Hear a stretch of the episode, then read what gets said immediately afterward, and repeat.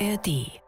Ich will aber einfach eigentlich akzeptiert werden, als so wie ich bin, als junge Frau, die was komplett Neues versucht, die aber auch Fehler machen darf. Und ja. dass das auch einfach okay ist. Und ähm, möchte nur, dass er akzeptiert, was ich mache und das auch fördert für andere.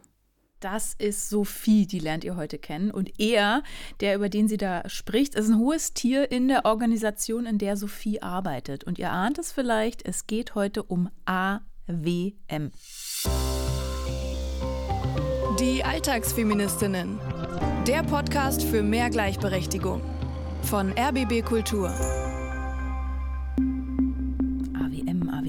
Jetzt überlegt ihr, ne? Ich bin ja SK, Sonja Koppetz. Meine Lieblingskollegin heißt JFZ, Johanna Fröhlich-Zapata. Guten Tag. Ja, hallo Sonja, hallo liebe AFs, liebe Alltagsfeministinnen, herzlich willkommen. Du musst schon noch sagen, dass du Johanna Fröhlich-Zapata heißt, sonst Hast du ja jetzt, ja, danke. Gut. Herzlich willkommen. Wir gucken in unserem Podcast ja immer wieder, wo das Politische, das Strukturelle, das Patriarchale auf uns im Einzelnen wirkt, also auch im Privaten und umgekehrt natürlich auch.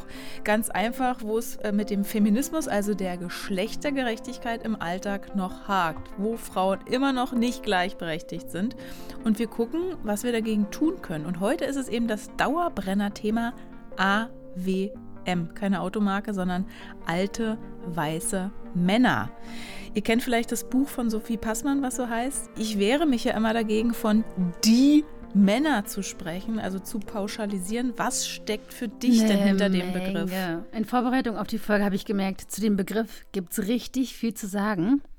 Aber hier am Anfang erstmal eine Definition. AWM ist ein Typ Mensch, der seine Privilegien verdrängt den gesellschaftlichen Wandel belächelt und glaubt, dass seine Position ausschließlich aus eigener Kraft erreicht wurde. Also ein selbstgefälliger Mann. Kennst du so einen? Ich kenne so viele. und noch was Interessantes: Die Reihenfolge der Wörter ist kein Zufall. Es geht nicht um alte männliche Weiße oder um weiße männliche Alte. Ganz oben auf der Liste der Privilegien steht das Geschlecht. Dem folgt dann Race und das Alter. Also uns geht es ja heute ganz konkret um Hierarchien, gerade in Politik und Ehrenamt, wo es kein Personalmanagement mhm. gibt. Siehe auch die Folge mit Katrin, Mutterschaft versus Ehrenamt. Es geht außerdem um die naja, man muss schon sagen, fatale Kombination jung, durchsetzungsstark, weiblich. Da haben wir die auch mal eine Folge. Die JDF, die junge, durchsetzungsstarke Frau. Da haben wir auch schon eine Folge zu gemacht zu benevolentem Sexismus, also aka vergiftete Komplimente. Eva wurde damals gesagt, sie sei ja sehr selbstbewusst für ihr Alter. Bei all diesem schwingt ja irgendwie mit Macht, wo sie herkommt, wer sie hat und warum. Wie ist das bei Sophie heute? Sophie ist 25 Jahre alt, engagiert sich neben ihrer Arbeit als Ergotherapeutin ehrenamtlich und zwar in einem großen Wohltätigkeitsverein, den wir jetzt hier nicht benennen auf ihren Wunsch aber ihr kennt ihn alle.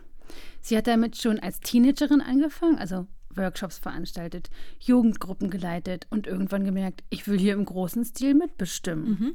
Auch zum Beispiel über Geld und Infrastruktur. Und ist dadurch schnell mit denen aneinander geraten, die im Moment diese Macht haben. Mhm. Konservative, na eben alte weiße Männer. Es sind ihre Worte übrigens. Bevor wir jetzt ins Coaching einsteigen, was können wir denn heute lernen? Die Stimme zu nutzen, die Stimme zu stärken, denn die Stimme ist das Sprachrohr, also Ausdruck der Persönlichkeit, vermittelt Inhalte und schafft Verbindung. Und jetzt ab ins Coaching. Ich bin nun halt in einer Position, wo ich halt im Kreisverband mich da relativ viel engagiere. Das heißt, das kann man sich vorstellen, das ist in einer Stadt, ähnlich wie in der Politik, wo man halt in verschiedenen Bereichen Dinge bestimmt und habe mich da eben halt im letzten Jahr ziemlich intensiv damit auseinandergesetzt, viel mitgemacht und wir suchen halt jetzt in diesem Jahr eine neue Kreisleitung. Und in diesem Kreis haben wir jetzt halt überlegt, wer könnte das denn sein? Und ich habe mich halt dafür aufstellen lassen. Als Stellvertretung möchte ich mich da halt aufstellen lassen. Liegt halt einfach daran, dass es in einer anderen Stadt ist. Also das ist so eigentlich die Grundlage, um die mhm. es geht. Und jetzt habe ich das publik gemacht. Aber in allen Verbänden, wo es, glaube ich, um etwas geht, wo es um große Gelder und Positionen geht, sitzen häufig Männer häufig ältere Männer. Und ich habe das Gefühl, ich muss immer so ein bisschen durch den so Wackelpudding laufen. Es mhm. ist total zäh und ist manchmal total anstrengend. Und ich habe Situationen erlebt, wo auch Leute sozusagen aus der kompletten Leitung des Kreises mir begegnet sind und mich nicht gegrüßt haben. Also ich habe sie offensiv gegrüßt und sie haben weggeschaut möchte fast sagen, was für eine Kinderkacke. Aber es sind ja eigentlich Machtspielchen, die da laufen. Also dieses Beispiel nicht grüßen, was signalisiert das? Ja, also Sophie wird die Gruppenzugehörigkeit abgesprochen. Ne? Also von Frauen, die schon länger auf der politischen Ebene des Verbands arbeiten, hört Sophie Ratschläge wie halt die Beine zusammen. Mhm. Also setz dich nicht breitbeinig hin. Oder zieh dich mal weiblicher an. Das geht also in Richtung, du musst das Rollenspiel mitspielen, um hier etwas zu erreichen. Ja? Also Sophie Sie sagt, sie ist wie auf Wackelpudding unterwegs. Sie ist sich überhaupt nicht sicher, ob das überhaupt wirkt. Ihr wurde auch schon in Sitzungen von anwesenden Männern dann Dominanz vorgeworfen. Dann hat sie in der nächsten Sitzung versucht, sich bewusst zurückzuhalten und wurde trotzdem als dominant bezeichnet. Also ein einziges widersprüchliches Wirrwarr. Mhm. Aber es ist, wie du schon sagst, es ist ein Machtspiel. Es ist eben, da geht es richtig um mhm. was. Aber eigentlich habe ich jetzt die ganze Zeit gedacht, könnte Sophia auch total bejubelt werden. Sowas hm. wie, hey, du könntest in deinem Alter in coole Clubs gehen. Danke, dass du deine Zeit opferst, um mit uns Haushaltspläne zu diskutieren. Weil ne, gerade so Organisationen oft überaltert, brauchen eigentlich Nachwuchs im Ehrenamt. Warum bleibt das aus? Du, sie haben sich gefreut, als es noch äh, da Workshops gab und Sophie noch die Basisarbeit gemacht hat. Die Konflikte und die Machtspiele, die haben angefangen, als sie nach höheren Posten gestrebt hat mhm. und dann sich als Person ins Rennen gebracht hat. Ne? Um das nochmal klarzustellen, ne, bei den Positionen handelt es sich um Ehrenämter. Es geht also nicht um Geld, sondern eher um Macht. Haben die anderen, die Männer, Angst, dass Sophie ihnen davon was wegnimmt? Also Ehrenämter werden zum Teil ja auch entlohnt. Mhm. Also das muss nicht unbedingt immer ohne Geld abspielen, aber es bedeutet in jedem Fall eine Neuverteilung der Macht. Also wer macht die Ansagen im Grunde, ja? Und bei einer Neuverteilung bedeutet es, die Leute, die aktuell die Ansagen machen, nämlich AWM, dass die abgeben müssen. Mhm. Bestimmte also Posten. haben die Angst. Genau. Was Und, zu verlieren. Genau, es ist nämlich immer noch so, dass im öffentlichen Raum, also auch in Politik und Ehrenamt, in solchen Verbänden, das sind vor allem Männerräume. Ja, das ist kein Klischee. Und dieser Mechanismus, dieser Raum steht uns zu, ich gehöre hierher, das kann man unter so einem Mythos Meritokratie fassen. Also wir haben das verdient. Da geht es gar nicht drum, was habe ich geleistet, was habe ich hier eigentlich in meinem CV stehen, bin ich dafür qualifiziert, sondern ich habe das Gefühl, ich bin dafür gemacht. Aber das ist ja dann nochmal ein Unterschied, ne? weil ich habe immer gedacht, die haben Angst, dass ihnen was weggenommen wird, nämlich Macht. Mhm. Aber so ist es ja eigentlich so ein Selbstverständnis. Ja, wieso? Also die anderen haben da überhaupt gar kein Anrecht drauf. Das ist die Haltung des AWM. Ja. Und jetzt kommt Sophie und stellt das alles in Frage. Und ich bin gespannt, in welcher Situation Sophie das signalisiert wurde, dass sie im Kreis dieser erlauchten Entscheidungsträger nicht mitspielt. Also das war im Zuge einer Weihnachtsfeier zum Beispiel. Um den es ging, war halt der Geschäftsführer des Kreises hauptamtlich und der halt alle Zahlungen verarbeitet. Wie so ein Geschäftsführer von auch von einer Partei sich das so ein bisschen macht und der ist halt relativ wichtig in der Stadt, also in dem Kreisverband. Und wir hatten ihn halt eingeladen und wir saßen dann zusammen am Tisch. Ich hatte gerade Essen ausgegeben für alle und habe mich dann zu ihnen gesetzt. Und es ging um eine Situation von Wohnungen, die gebaut wurden von der Hilfsorganisation. Genau, wir hatten uns halt über Nebenkosten unterhalten. Also ein ganz neutrales Thema, das, wo wir beide, also mein Kumpel und ich, gar nichts mit zu tun haben. Und es wurde aber trotzdem nicht auf mich geachtet, also von seiner Seite. Ne? Also er hat mich immer kurz angeguckt aber auch eigentlich den Blickkontakt eigentlich vermieden. Ja, mhm. Und ich habe mich dann in dem Fall dann auch ein bisschen zurückgezogen aus dem Gespräch, weil ich da auch einfach keinen Sinn gesehen hatte. Wie war dir in dieser Situation und in vielen anderen zumute? Also ich fühlte mich, ich fühlte mich einerseits total übergangen. Ich war sauer, dass Dinge von mir erwartet werden und ich nicht die Chance bekomme, zu zeigen, was ich kann es war auch in gewisser Weise, also ich glaube, nach dem war es, glaube ich, auch eine gewisse Akzeptanz dessen, so, dass ich einfach, ja, mit meiner Wut die unterdrücke und mich woanders auslasse und mich da nicht weitergehe.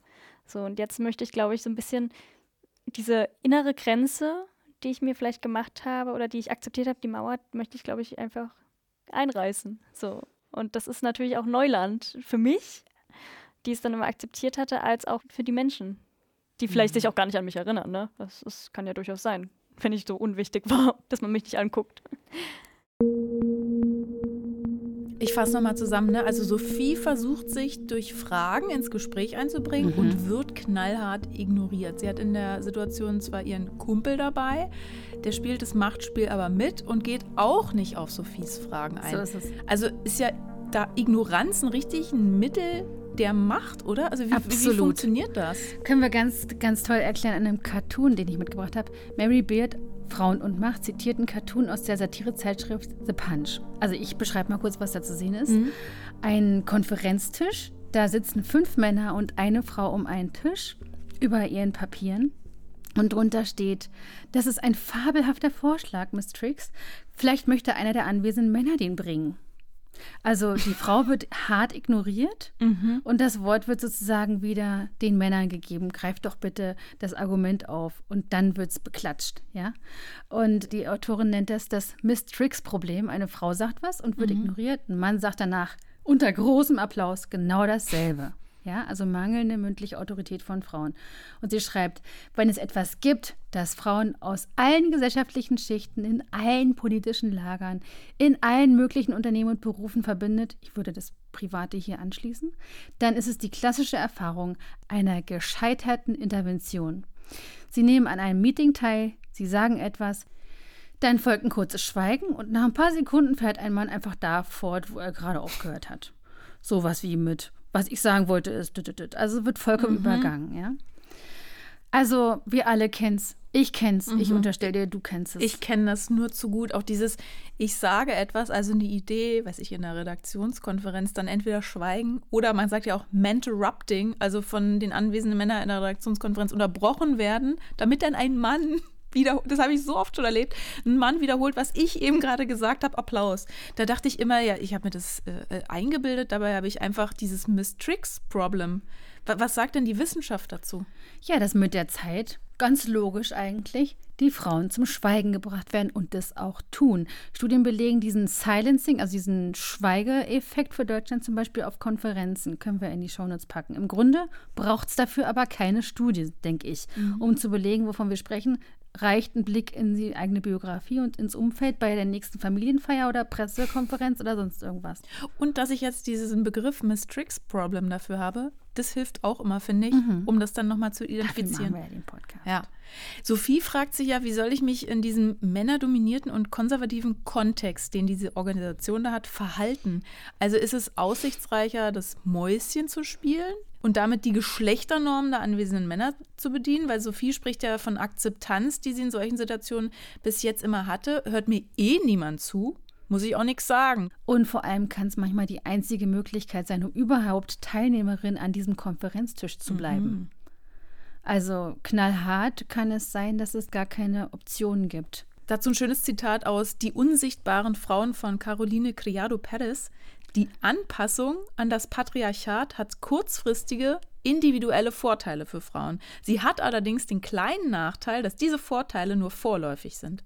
Warum eigentlich? Weil es auf Gefühlsebene dann sehr viel kostet, nämlich Authentizität, dieses Kooperieren und sich anpassen. Und weil am Ende dann gesellschaftlich nichts passiert ist. Also wir müssen insgesamt und alle gleichzeitig und zwar sehr laut werden.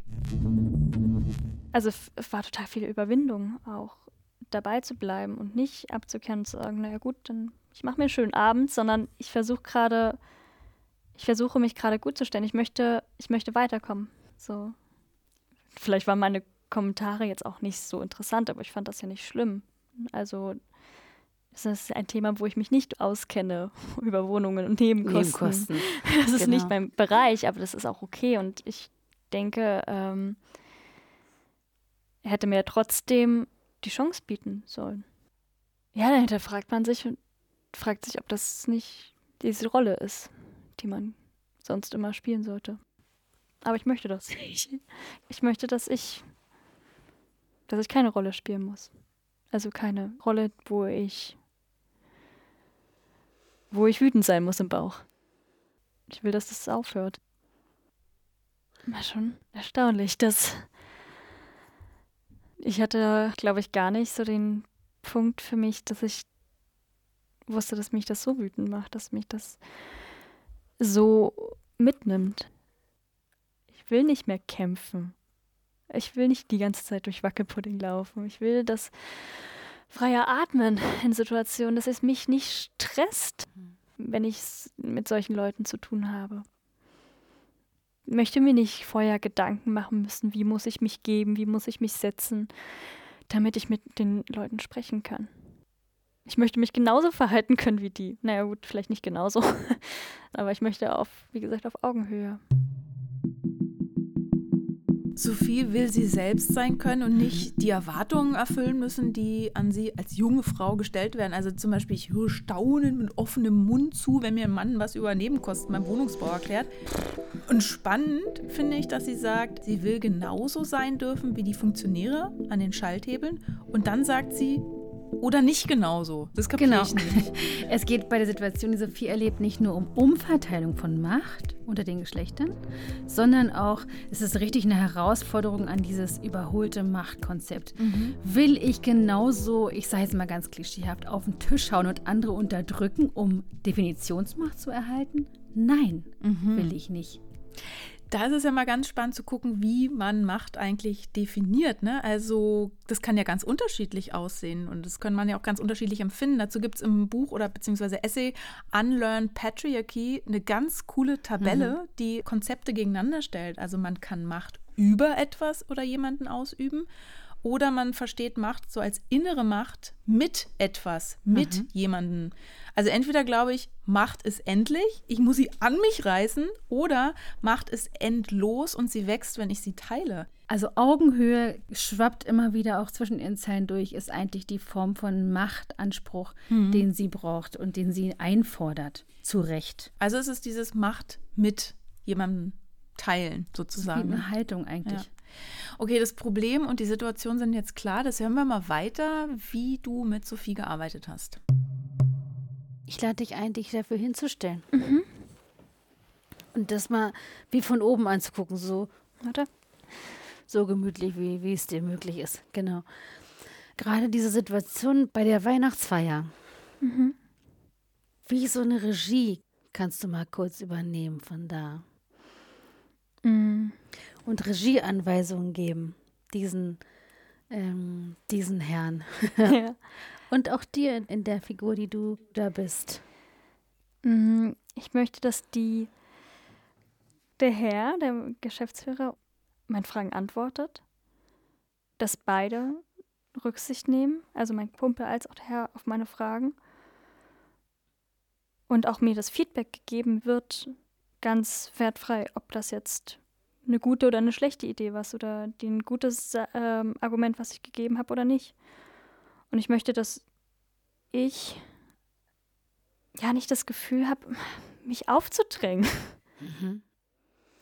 Ah, du bist gerade bei dir und dem Gefühl, ah, ich kenne mich gerade nicht aus da unten in der Situation. Und Ja. von da oben siehst du, ah, vielleicht äh, probiere ich es mal mit Authentizität in Sachen, ich kenne mich gar nicht aus, ich will ernst genommen werden. Ja, genau. Und vielleicht da einfach den Leuten zu sagen, dass ich authentisch mich dann hinstelle und sage, ich kann das, ich mache das zum ersten Mal, ich höre das zum ersten Mal.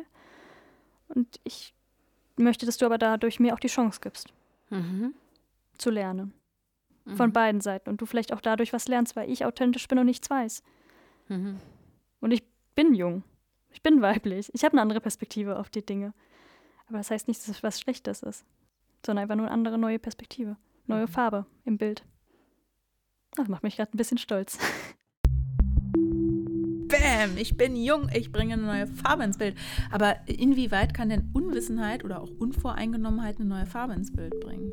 Das ist eine richtige Stärke zu sagen, ich kann das nicht, erklären Sie doch mal. Das ist auch eine Herausforderung an das andere. Wer fragt, führt. Und generell gilt ja ein Trend, also Fachkräftemangel und der schnelle Wandel der Berufsbilder. Ich kann mich in allem gar nicht auskennen. Deswegen wird Unwissenheit lange nicht mehr als Inkompetenz gedeutet. Aber jetzt in Sophies Situation kann da nicht Unsicherheit oder Unwissenheit auch so eine Steilvorlage für Mansplaining sein? Also das kann sie ja auch nicht wollen. Dieses genuine Fragen kann auch richtig den anderen Menschen den AWM in die Ecke drängen. Sagt, ach so? Das erklären Sie mir mal. Also als das Mansplaining richtig herausfordern im Sinne von, ich stelle mich jetzt bewusst auf Augenhöhe und frage dich mal, Mhm. was hast du mir denn zu erzählen? Was hast du mir denn zu erklären? Mhm. Mit angehobener Augenbraue. Ich krieg So. direkt Angst vor dir, ey. In der Folge mit Eva, ähm, da ging es ja um benevolenten Sexismus. Da hast du mit Eva im Coaching das Wort ergreifen geübt. Was macht in solchen Momenten wie bei Sophie die Stimme aus, also mit der sie Fragen stellt? Also wa was macht das für einen Unterschied?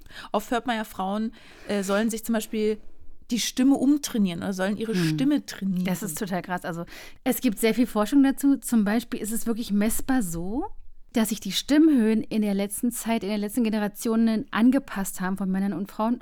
Also sowas wie mit fortschreitender Emanzipation ändert sich die Stimmlage. Packen wir euch in die Shownotes.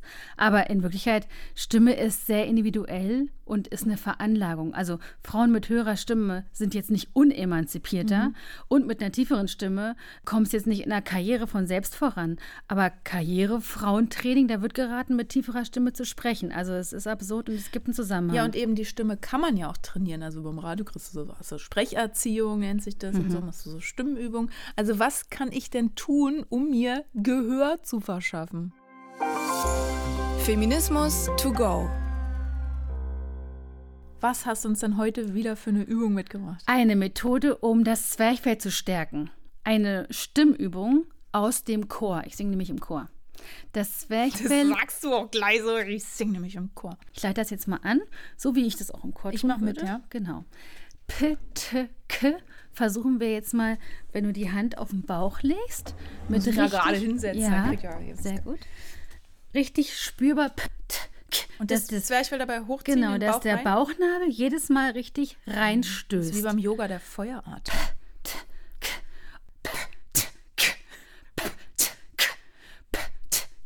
Ihr seid Da man eingeladen, Beatbox draus machen, du. Genau. Richtig, dass man hier richtig stark Ja. wird.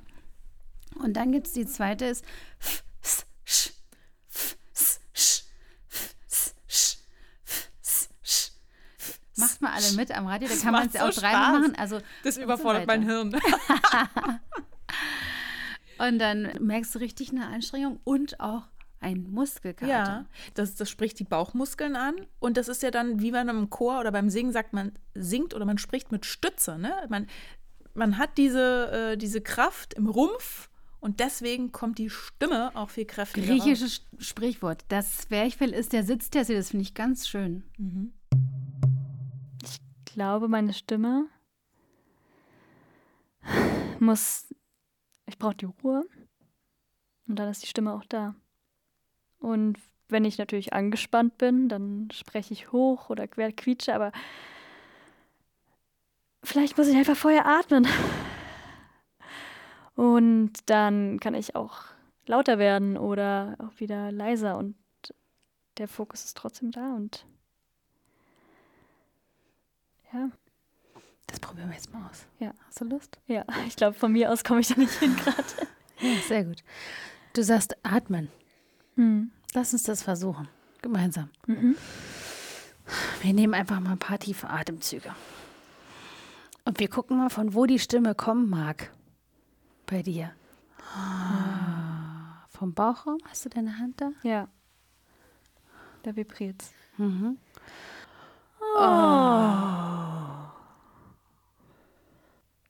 Ich fühle mich groß. Ja. Also, ich mache mir gar keinen Gedanken. Sondern es ist einfach, ich bin dabei und bewege mich und es ist. Der Kopf ist leise Hm. in dem Moment. Du hast deine Hand so schön da liegen auf dem Bauch. Vielleicht kann das auch ein guter, ein guter Ort sein. Auch für die Hand in diesen Situationen, in denen du dann eben genau die Aufmerksamkeit hast durch deine bloße Präsenz. Mhm. Wenn es ans Sprechen geht, dann vielleicht von da. Und bewusst auch den Atemzug vorher nehmen. Mhm. Also erstmal die Atmung spüren und dann anfangen zu sprechen. Wollen wir das mal ausprobieren? Ja. Komm, wir gehen wieder runter. In die Situation.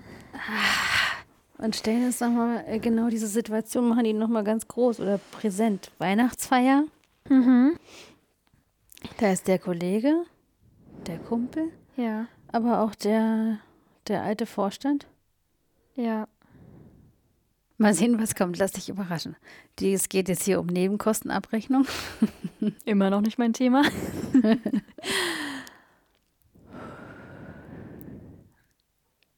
ich frage mich, wie die Nebenkosten zustande kommen. Welchen Einfluss das auf unsere Arbeit hat. Und inwieweit vielleicht auch in der ich in der Position mir überhaupt Gedanken machen muss, in der muss ich überhaupt reingehen in die Situation und muss ich dann weiter mich beteiligen. Das, verstehe ich jetzt noch nicht ganz. Ich frage mich, was ist da los? Weil Sophie hat ihre Stimme gefunden, ja, aber dann findet sie die Freiheit extrem erleichternd, dass sie ja gar nichts zu Nebenkosten sagen muss. Woher denn dieser Schwenk auf einmal? Weil sie merkt, sowas wie Ignoranz als Machtinstrument, ähm, so wie wir es vorher hatten, das selber anzuwenden. Also diese Wahlfreiheit zu sprechen oder zu schweigen. Und zwar situationsspezifisch und ganz frei. Das ist cool. Meine Mutter hat mir früher auch schon ganz früh dieses Ignoranz-Ding beigebracht. Sie hat immer gesagt, du, wenn dich was nervt, da rein, da raus. Lass die einfach reden. Aber ich frage mich, also wenn man ja kann, also kommt vom Können am Ende die Freiheit, es nicht zu müssen. Das ist schön gesagt. Also, naja, aber ist das nicht total unfeministisch? Also müssen wir nicht, wenn wir können?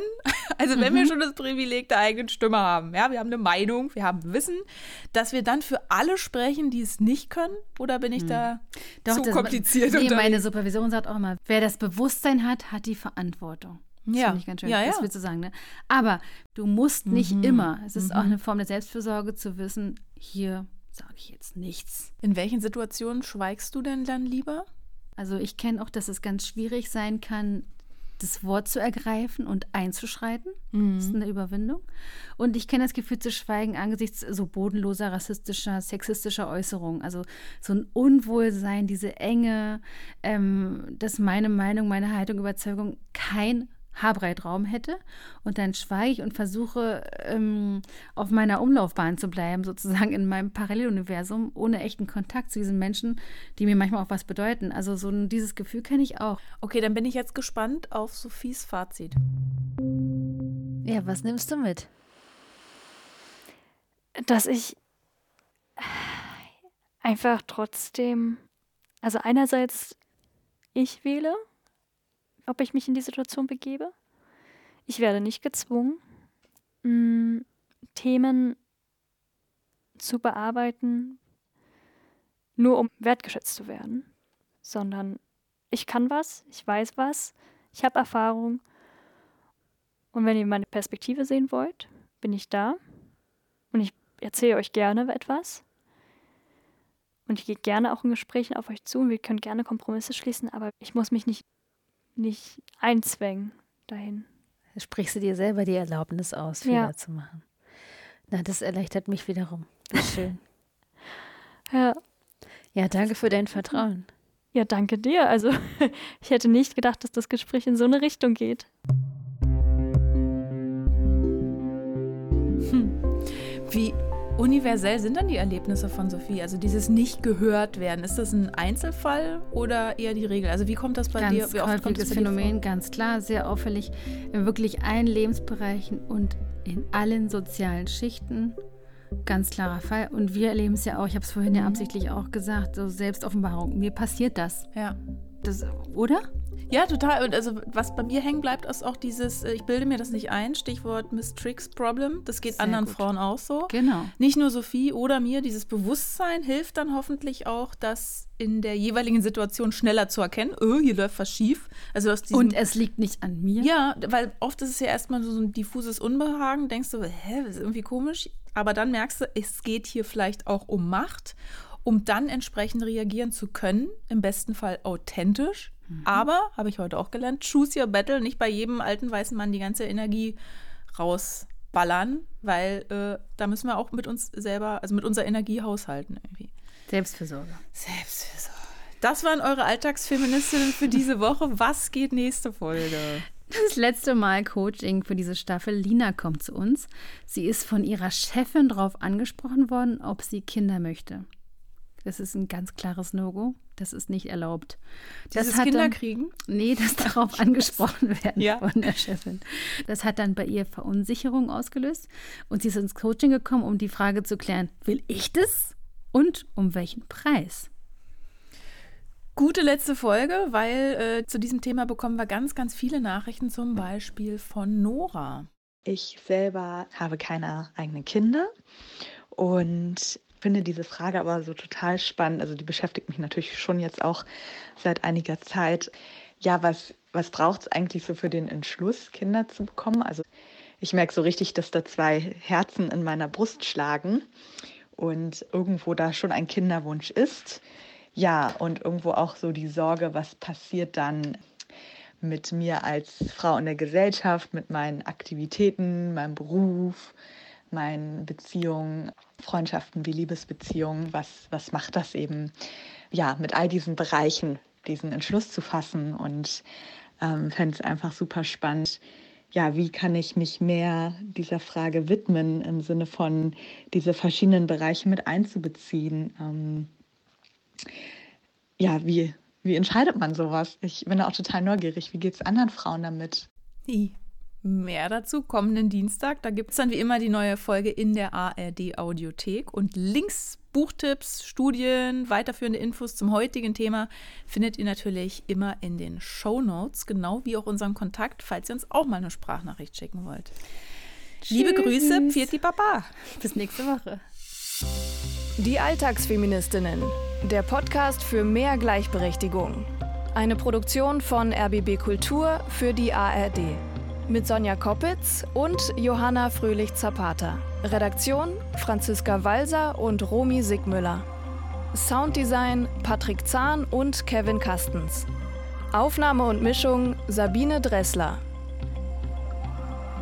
Alle Folgen gibt's kostenlos in der ARD Audiothek und überall, wo es Podcasts gibt.